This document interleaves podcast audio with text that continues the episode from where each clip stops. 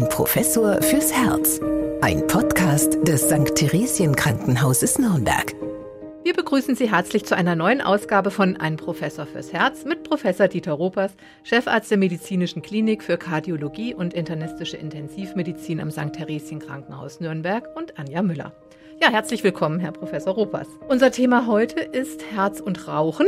Und äh, da kann ich jetzt von meiner Seite aus gar keine praktischen Erfahrungen beisteuern, denn ich habe tatsächlich in meinem ganzen Leben noch nicht eine Zigarette geraucht. Wie sieht es denn mit Ihnen aus? Waren Sie schon mal Raucher? Ja, da bin ich Ihnen wahrscheinlich um die zehn Zigaretten voraus. denn ich hatte hm, ein traumatisches Kindheitserlebnis mit ungefähr 16 Jahren, glaube ich, war das. Da hatte ich die Idee mit meinem Cousin, bin ich auf die Bergkirche beigegangen und äh, mir so eine Spiegelsonnenbrille aufgesetzt und mir eine Schachtel Zigaretten gekauft und habe die Hälfte dieser Zigaretten geraucht und dann war die Bergkirche ganz schnell für mich vorüber, denn mir ist ganz fürchterlich schlecht geworden und ich musste nach Hause und ähm, hatte zwei, drei Tage immer noch diese Übelkeit und bestimmt zwei Wochen zumindest subjektiv das Gefühl, dass ich diesen Rauchergeschmack im Mund habe und das war dann meine Raucherkarriere.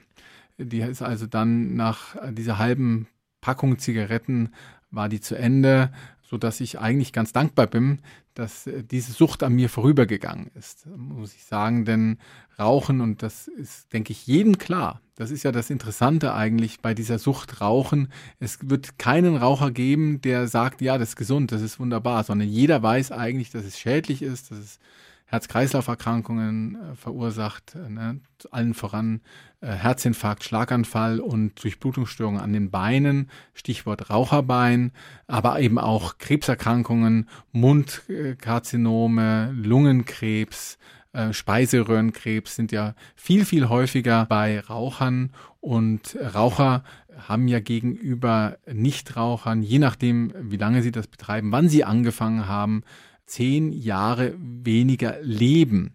Und das finde ich, schon äh, relevanten Aspekt. Aber obwohl das alle wissen, und das ist überhaupt nichts Neues, was ich hier erzähle, ja, gibt es doch relativ viele Raucher immer noch. Und auch die Bilder, die jetzt auf den Packungen zu sehen sind, die ja wirklich äh, aus dem Horrorkabinett entspringen, ja, äh, führen da ja nicht zu einer relevanten Abschreckung aus meiner Sicht. Also ich könnte jetzt mal die Frage stellen an Frau Müller, was sie denn glaubt, wie viele Raucher es ähm, in Deutschland gibt. Wie ist denn der Anteil der Erwachsenenbevölkerung ungefähr? Ja, schwierig. Ich würde vielleicht mal sagen, ein Drittel. Ja, ganz so schlimm ist es dann doch nicht. Also es ist tatsächlich so ein Viertel, 28 Prozent ist die letzte Zahl, die ich gelesen habe, äh, die aktive Raucher sind. Und das ist schon erstaunlich. Eine Tätigkeit, die offensichtlich für jeden kristallglasklar etwas Schädliches ist, wird doch so häufig betrieben. Ja, man hat ja immer unterschiedliche Eindrücke. Manchmal äh, denkt man schon, dass die Zigarette im jugendlichen Alter doch wieder im Kommen ist, sage ich jetzt mal. Sie haben ja auch gesagt, Sie waren damals 16, das ist so ein typisches Einstiegsalter. Warum greift man denn überhaupt zur Zigarette? Was äh, spielt sich denn da ab so im Körper und in der Psyche? Na, Schuld am allen ähm, ist das Nikotin. Das Nikotin, das wird über die Lungen aufgenommen gibt auch andere Möglichkeiten, Nikotin in den Körper aufnehmen zu lassen, über Pflaster und äh, alles Mögliche. Schleimhäute zum Beispiel, aber überwiegend über die Lungen und findet dann äh, seinen Weg in das Gehirn. Und dort gibt es Nikotinrezeptoren. Und diese Nikotinrezeptoren, die vermitteln eben ein Gefühl des Wohlbefindens, der Entspannung, ähm, Stresslevel sinkt und kurzfristig vielleicht auch die Konzentrationsfähigkeit und das ist natürlich etwas, was als sehr angenehm empfunden wird. Und ähm, ja, das generiert dann eben die Nikotinsucht und eben die Raucherabhängigkeit. Also und Nikotin ist eben blöderweise eben etwas, was sehr leicht diese Kaskade in Gang bringt. Also man braucht da gar nicht viel, um eben ähm, eine gewisse Abhängigkeit, erst eine psychische Abhängigkeit und dann auch irgendwann mal sogar eine körperliche Abhängigkeit zu entwickeln. Da ist die Schwelle sehr, sehr niedrig und ähm, auch ja, bestimmte Lebenssituationen, mit denen man dann vielleicht mit dem Rauchen verbindet. Das wird dann oft auch gerne konditioniert, also die berühmte Rauchpause während der Arbeit zum Beispiel oder die Zigarette nach dem Essen oder die Zigarette nach dem Sex generiert dann ja ein Wohlbefinden und auch eine Verbindung, eine angenehme Verbindung mit dem Prozess des Rauchens, die es eben so schwer macht, dann damit auch wieder aufzuhören. Also das eine ist das Nikotin, haben Sie jetzt sehr eindrücklich beschrieben, wie man davon auch süchtig wird. Und das andere ist der Tabak. Und der hält ja, wie ich gelesen habe, über 5300 verschiedene Substanzen. Das ist, äh, finde ich, unglaublich eigentlich, wenn man das liest. Viele davon sind giftig und können auch Krebs erzeugen. Und beim Einatmen werden diese Substanzen ja von der Lunge aufgenommen und im gesamten Körper verteilt. Also in jedes Organ, also in die Blutgefäße und in jede Körperzelle. Und was richten diese Schadstoffe denn nun nun im Körper auch an? Na, einmal sind gerade die Tabaksinhaltsstoffe ja dafür verantwortlich, dass es eben Krebsleiden auslösen kann in den genannten Organen, ja, also da, wo besonders viel Kontakt ist zwischen dem Tabakrauch und ja Gewebe, eben Mund, Speiseröhre und Lunge, da entstehen ja dann auch die entsprechenden Krebserkrankungen und zum anderen lösen sie eine Entzündungsreaktion in den Gefäßen aus, insbesondere in den Arterien, also in den Schlagadern, die dann eben zur Arteriosklerose führen mit den Herzinfarktproblematiken, mit dem Schlaganfall oder auch der Durchblutungsstörung an den Beinen. Also ich glaube, wenn man jetzt jeden einzelnen dieser Stoffe so in einer Schüssel äh, vorgesetzt bekommen würde, äh, dann würde niemals jemand auf die Idee kommen, die dann auch sich zuzuführen. Ja, das ist ganz erstaunlich. Aber das Rauchen ist für mich schon immer ein Phänomen gewesen. Ich weiß noch, wie wir als ähm, Jugendliche im Biologieunterricht saßen und dann kam ein Arzt aus der Uniklinik, der uns da einen Vortrag gehalten hat mit dem Ziel eben gar nicht erst Rauchen anzufangen. Der hat uns damals Präparate gezeigt von Raucherlungen, die äh, wirklich furchtbar ausgesehen haben, ganz schwarz, ganz teerig und äh, richtig erschreckend und hatte auch welche dabei mit gesunden Lungen. Und nachdem dann diese Unterrichtsstunde zu Ende war und wir in die Pause gegangen sind, da haben dann die Raucher ganz unbekümmert bei uns sich eine Zigarette angezündet. Also das Rauchen ist wahrscheinlich einfach äh, nichts, was man auf der nüchternen Ebene rational besprechen kann. Es ist eine Suchterkrankung, wie eine Heroinsucht eben auch. Und so muss man es leider sehen. Und es macht wahrscheinlich auch keinen Unterschied, welche Sorte Zigaretten man raucht, also ob Light, Menthol, klassische Zigaretten. Ja, Zigarette ist Zigarette und äh, weil Sie es schon angesprochen haben, nicht umsonst sind diese Begriffe äh, ja auch verboten worden. Also man darf ja seit einigen Jahren keine Light-Zigaretten äh, mehr äh, so nennen. Die Vorstellung war ja, dass man mit dem Light äh, vielleicht weniger Nikotingehalt hat. Äh, man hat aber gesehen, dass die Menschen, die dann Light geraucht haben, mehr Zigaretten geraucht haben, wahrscheinlich um das auszugleichen, unwillkürlich. Und auch Menthol ist ja etwas, was jetzt in der Europäischen Union, ich glaube, seit 2020 verboten ist, weil man eben gesehen hat, durch diese Mentholeffekte, ja, wurde das Rauchen eher erleichtert, weil zum Beispiel der Rauch als sich äh, angenehmer empfunden worden ist und eben Abhängigkeiten wohl früher entstanden sind. Wie auch immer, Menthol-Zigaretten sind ja verboten in der Zwischenzeit und der Terminus Light eben auch. Und aus meiner Sicht ist Zigarette Zigarette. Also es gibt keine gesunde Zigarette. Und man kann auch den Schaden nicht begrenzen, indem man jetzt zum Beispiel weniger raucht. Je mehr sie rauchen, desto größer ist der Schaden. Aber jetzt zu sagen, ein bisschen schwanger ist besser als voll schwanger, das ist eben ähm, etwas, was nicht gilt. Also wer raucht, der sägt an seinen Lebensjahren. Das kann man auch in Prozenten ausdrücken. Also jemand, der zum Beispiel 70 Jahre alt ist, ähm, oder nehmen wir den 60-jährigen Raucher, der ist im Grunde so alt wie ein 80-jähriger Nichtraucher.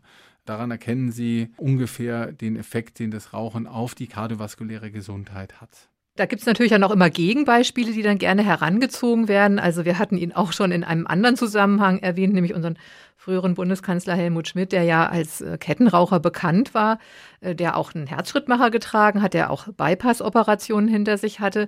Der hat ja seit seinem 15. Lebensjahr 40 Zigaretten am Tag geraucht und ist trotzdem 96 Jahre alt geworden. Hatte der jetzt nun einfach Glück?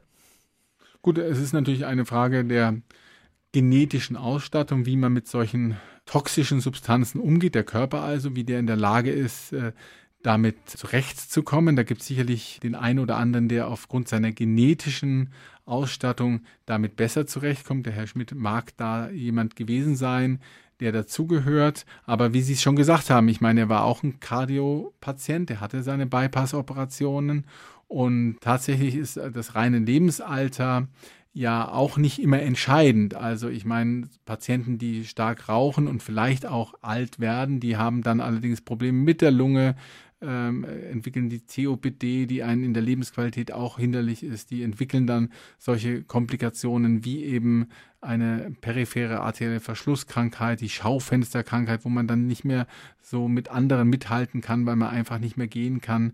Also ich weiß, dass solche Beispiele immer herangeführt werden, aber äh, das ist etwas, was man sehr schnell durch jede Statistik, gerade beim Rauchen ist es ja vollkommen unstrittig, dass Rauchen einfach mit so viel ähm, schädlichen Einflüssen verbunden ist, dass es sich direkt in weniger Leben abbildet. Und deswegen werde ich ganz emotional, wenn ich dann solche Sachen höre. Es, ist, es gibt ja auch umgekehrte Betrachtungsweise, wo dann eben Patienten, die dann ein Ereignis haben, die eigentlich immer es gut gemacht haben, die nicht geraucht haben, und trotzdem Infarkte bekommen. Das gibt es ja auch, ja. Und denen sage ich dann auch immer, stellen Sie sich mal vor, Sie haben das alles gemacht. Dann wäre das viel, viel früher passiert. Sie haben alles richtig gemacht und Ihre genetische Ausstattung ist halt nicht günstig. Und dann gibt es eben welche, die ähm, dann etwas besser dastehen, aber das ist sicherlich kein Grund, jetzt dann mit dem Rauchen zu beginnen. Ja, es, im Gegenteil, jeder Raucher sollte den Ehrgeiz haben, so schnell wie möglich weg vom Nikotin zu kommen.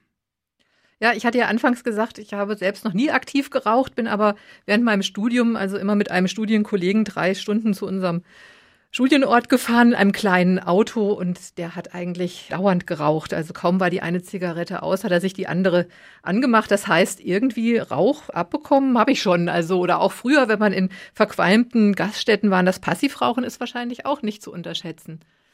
Na, sie bekommen da ja auch Nikotin ab und man muss wissen, dass sogar in der Minute in der Minute, wo sie mit dem Nikotin konfrontiert werden, haben sie messbare Veränderungen im Körper. Die Herzfrequenz zum Beispiel äh, steigt an, die Atemfrequenz äh, steigt an. Das ist alles etwas, was man sofort als Effekt sehen kann. Das sieht man genauso bei Passivrauchern, nicht ganz so ausgeprägt, aber natürlich ähm, sind die auch einem Risiko ausgesetzt, was nicht zu unterschätzen ist. Und es gibt ja inzwischen die Daten, weil in vielen Ländern ist ja dieses Rauchen in äh, Gaststätten inzwischen verboten und oder was früher ja auch möglich war, muss man sich, kann man sich heute kaum mehr vorstellen, ja, dass genau. man im Flugzeug rauchen konnte. Ja, das ist ja alles nicht mehr möglich. Und in diesen Ländern, wo eben das konsequent auch umgesetzt ist, sehen wir ja eine Reduktion von Herzinfarkt und Schlaganfallsereignissen.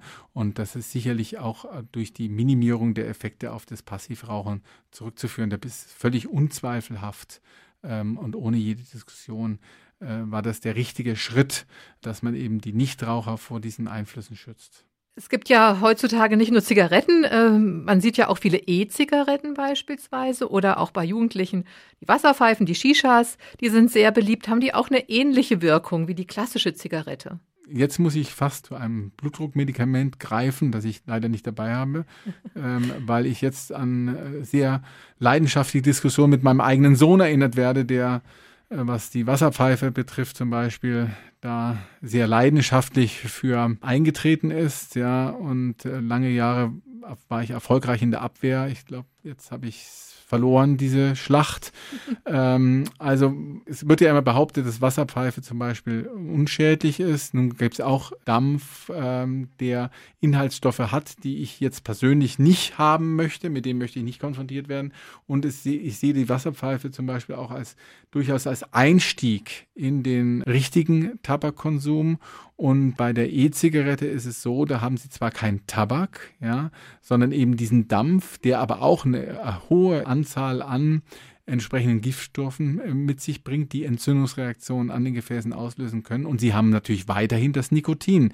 Sie haben weiterhin das Problem der Herzfrequenz und Atemfrequenzanstiege. Sie haben weiterhin das Problem der Engstellung der Gefäße und sie haben auch dieses Suchtpotenzial bei der E-Zigarette. Die Idee zum Beispiel, einen Raucher mit Hilfe der E-Zigarette vom Rauchen zu entwöhnen, ist, wie sich jetzt inzwischen gezeigt hat, keine ähm, Idee und die E-Zigarette ist mitnichten gesünder als die normale Zigarette. Sie haben den Tabak nicht, okay, und die damit verbundenen Giftstoffe, aber sie haben eben andere Probleme. Also Rauchen ist aus meiner Sicht ähm, mit der Zigarette oder mit der E-Zigarette aus kardiovaskulärer ähm, Standpunkt heraus kein großer Unterschied. Und wie gesagt, bei den Shishas, da bin ich auch der Meinung, wenn man das untersucht, was da so alles drin ist und bei vielen dieser Liquids wissen sie ja gar nicht, wo die herkommen, ja, äh, das ist sicher ein Problem. Das andere ist eben, dass ich glaube, dass äh, Jugendliche bis hin zu Kindern, ja, man kann sich gar nicht vorstellen,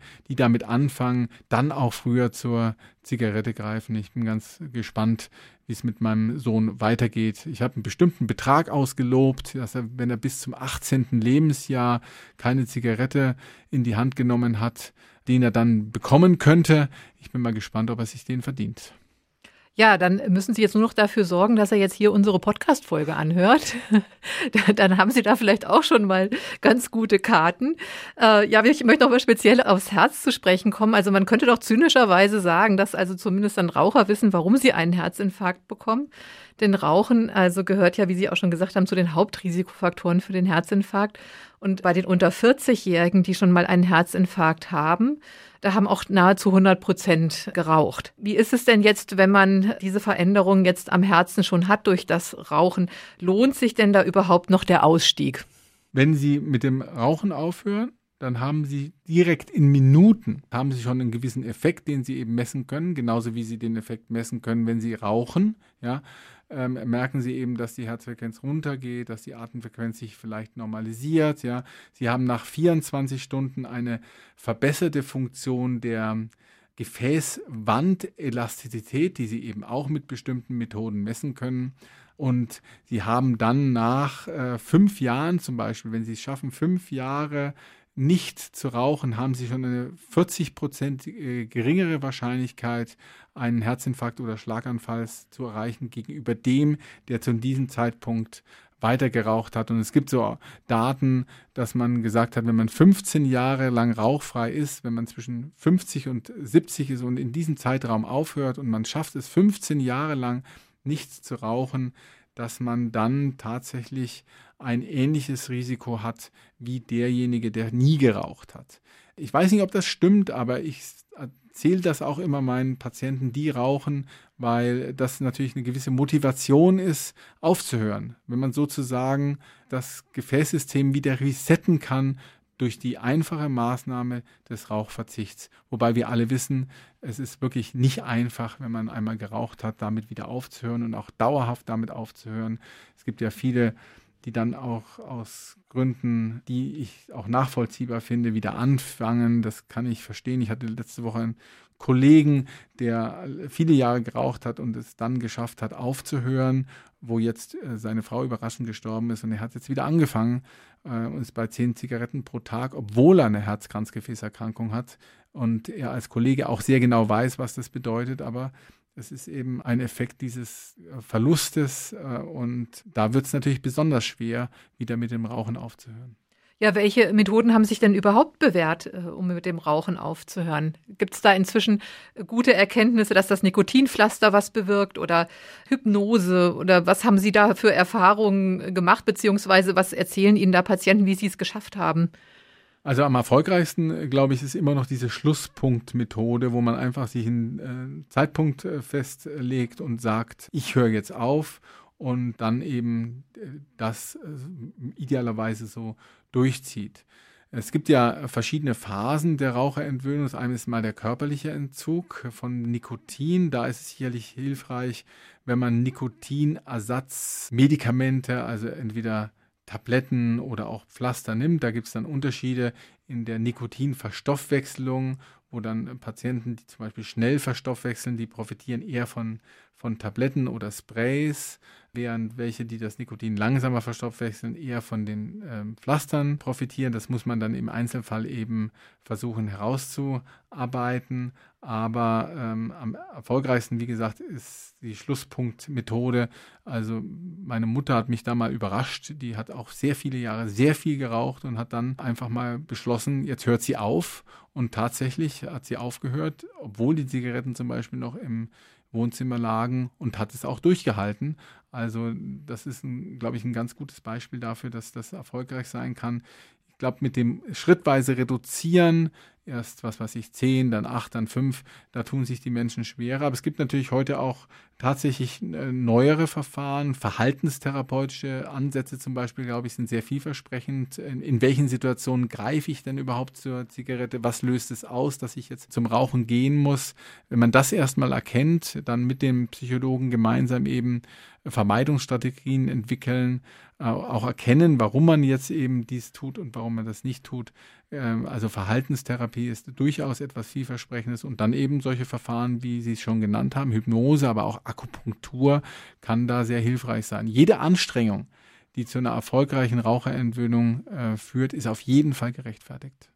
Aber man muss sich schon klar machen, dass wenn man einmal geraucht hat, eigentlich ähm, auch ein Leben lang dann Raucher bleibt. Die Versuchung ist doch dann wieder da, vielleicht auch wieder zur Zigarette zu greifen, wie Sie es eben auch geschildert haben. Also dass man da schon sich bewusst macht, ja, äh, ich habe mal angefangen und äh, muss jetzt eigentlich schon immer aufpassen, dass ich nicht wieder rückfällig werde. Ja, es ist wie beim Alkoholiker. Hm. Der Alkoholiker, der seine Sucht überwunden hat, der wird ja nicht umsonst als trockener Alkoholiker bezeichnet.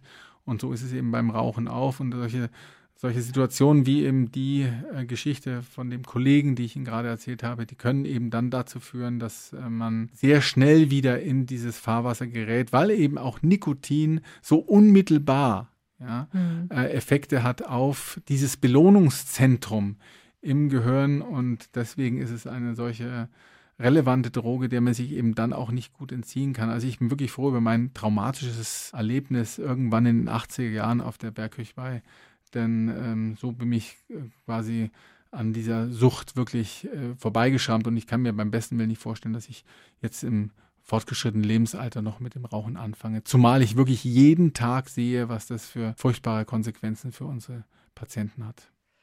Man muss aber noch äh, auch sagen, dass natürlich auch jetzt, wenn wir zum Krankenhaus jetzt dann zurückfahren, wenn wir hier diese Aufnahme abgeschlossen haben, dass wir da auch immer wieder äh, natürlich auch Ärztinnen und Ärzte sehen oder auch Pflegepersonal in der Raucherecke tatsächlich. Also gibt es da jetzt auch aus Ihrer Berufsgruppe heraus Initiativen, sozusagen zumindest mal die eigenen Kollegen aus dem medizinischen Bereich davon abzubringen oder mit gutem äh, Beispiel voranzugehen, weil das ja natürlich auch immer, denke ich, für Patienten auch nicht so schön ist zu sehen, ja, ich soll das Rauchen aufgeben, aber dann äh, sehe ich, wie mein eigener Arzt irgendwie der Ecke steht und raucht. Ja, es wird immer wieder als Argument herangezogen.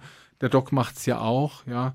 Das macht es nicht besser. Und wenn es solche Initiativen gibt innerhalb der Fachgesellschaften, dann sind sie zumindest nicht ausreichend beworben. Denn ich habe selber mal geguckt in Vorbereitung auf diesen Podcast, jetzt auch von der DGK, unserer Fachgesellschaft, dass es jetzt für Mitarbeiter, ärztliche Kollegen, auch Kollegen aus den Pflegeberufen, aus dem nichtärztlichen Bereich jetzt ähm, entsprechende Angebote gibt, konnte ich zumindest auf den ersten Blick nicht finden. Und das bedeutet, äh, es gibt sie nicht im ausreichenden Maße, denn sowas muss natürlich ganz prominent vertreten sein. Und tatsächlich sehe ich das so, dass wir als ja, in Heilberuf Tätige, dass wir da eine sehr große Vorbildfunktion haben. Und umso unverständlicher ist es für mich, dass man dann raucht und das auch noch so tut, dass es die Patienten mitbekommen. Das ist für mich auch immer ein Ärgernis, wenn ich dann die Kolleginnen und Kollegen dann, auch wenn es vielleicht der Hintereingang ist, aber trotzdem noch gut erkennbar dort ähm, zusammenstehen und rauchen, kann ich wirklich beim besten Willen nicht nachvollziehen. Es gibt natürlich auch immer wieder Bestrebungen, auch rauchfreie Krankenhäuser zu organisieren. Aber auch das ist dann manchmal schwierig, wenn Sie Patienten haben, die ja starke Raucher sind, während eines Krankenhausaufenthalts. Was machen Sie denn mit denen? Starke Raucher, das ist eine so starke Sucht, dass sie das nicht verhindern können. Und bevor die Patienten dann eben anfangen, im Krankenhaus zu rauchen, in den Patientenzimmern, ist es eben besser, dass die vor die Tür gehen können und dass dort dann vielleicht auch Stellen definiert werden, wo sie dann eben rauchen können. dann ist es eben so, ist immer noch besser als im Krankenhaus irgendetwas heimlich zu machen, ähnlich wie auf den Flugzeugen. Es ist nicht sinnvoll, wenn die dann plötzlich auf den Toiletten rauchen, weil das ja auch eine Gefährdung ist für alle Passagiere. Also das, äh, glaube ich, ist unumgänglich und die meisten Krankenhäuser haben ja da entsprechende ja, Stellen gekennzeichnet, wo man da, wo es nicht zu verhindern ist, eben die Patienten zumindest halbwegs im Blick hat, wenn sie rauchen. Es ist ein Ärgernis, aber ich denke, das zu lösen wird wirklich schwierig werden. Aber würden Sie sich da nicht auch nochmal von staatlicher Seite mehr Prävention auch wünschen? Ich meine, der Staat verdient ja auch mit an den Zigaretten. Das dürfen wir ja auch nicht verheimlichen. Die Tabaksteuer ist ja eine wichtige Einnahmequelle. Was könnte man denn noch tun, um Menschen vom Rauchen abzuhalten? Also natürlich Verbot von Zigarettenwerbung generell wahrscheinlich. Das Kein wird da kommen, denke ich. Das ist ja geplant. Das ist das weder in den Kinos noch in irgendwelchen Zeitungen oder an an den Straßen geben wird. Das ist mal das eine. Ich meine, ich weiß immer nicht, natürlich verdient der Staat mit, aber wenn man es dann mal gegenrechnet gegen die äh, Ausgaben, die der Staat dann eben hat, durch zum Beispiel vorzeitige Berentung von Menschen, die auch Lungenerkrankungen haben. Wir haben viel über Herz-Kreislauf-Erkrankungen gesprochen und wir haben viel über Krebserkrankungen jetzt gesprochen, aber äh, auch sehr häufig sind ja diese chronischen Lungenerkrankungen, wo die Patienten extrem stark limitiert sind in ihrer Lebensqualität wo sie keinen Schritt mehr gehen können ohne zusätzliche Gabe von Sauerstoff, äh, die dann mit den Sauerstoffgeräten eben in der Stadt unterwegs sind. Das ist ja furchtbar und die dann natürlich eben auch entsprechend frühzeitiger aus dem Arbeitsprozess herausgehen müssen. Das kostet ja auch wieder Geld. Also wenn man jetzt das mal gegenrechnen würde, wenn man das irgendwie könnte, glaube ich gar nicht, dass es für einen äh, Staat so ein gutes Geschäft ist, was sie da mit der Rauchersteuer einnehmen und gleichzeitig aber auf der anderen Seite wieder ausgeben müssen. Ich denke tatsächlich, man muss das einfach noch unattraktiver machen, das Rauchen. Ähm, mit vielleicht noch mehr, noch teuren ähm, Zigarettensteuern, dass man aber auch diese, ja, dass man das auch weiter stigmatisiert. Das ist eben nicht cool. Ja, gerade bei den Jugendlichen, es ist überhaupt nicht cool zu rauchen. Im Gegenteil. Also ich zum Beispiel habe das, ich komme jetzt wieder auf meine Mutter zurück. Ich fand das immer sehr verstörend als Kind, auch als kleines Kind, äh, wenn meine Mutter geraucht hat, an diesen Stängel irgendwie gesaugt hat. Das fand ich immer verstörend, ja, und überhaupt nicht cool. Also John Mayne-mäßig hat mich das nicht angesprochen. Ähm, das ist sicherlich auch ein Punkt und natürlich auch die Kassen, wie die das ja beim Gewicht schon machen und bei anderen ähm, Begleiterkrankungen, die man ja als Mensch und als Patient im Griff haben kann, das vielleicht auch zu honorieren, ja, dass man den Raucher, der geraucht hat, wenn er dann nicht mehr raucht, vielleicht in der Weise, dass man die Kassenbeiträge etwas senkt, ihnen einen Bonus gibt oder so, weil ich meine, es ist immer schwierig sind Verbote, ja, das ist immer etwas, was die Menschen nicht so motiviert wie etwas, was dann eben zu was Positivem führt. Also ich denke, da sind wir aber noch weit weg, ja, wenn auch insgesamt die Entwicklung doch günstig ist. Ich glaube, dass die Zahl der Raucher, wenn sie auch noch sehr hoch ist, im Laufe der letzten Jahre doch rückläufig ist.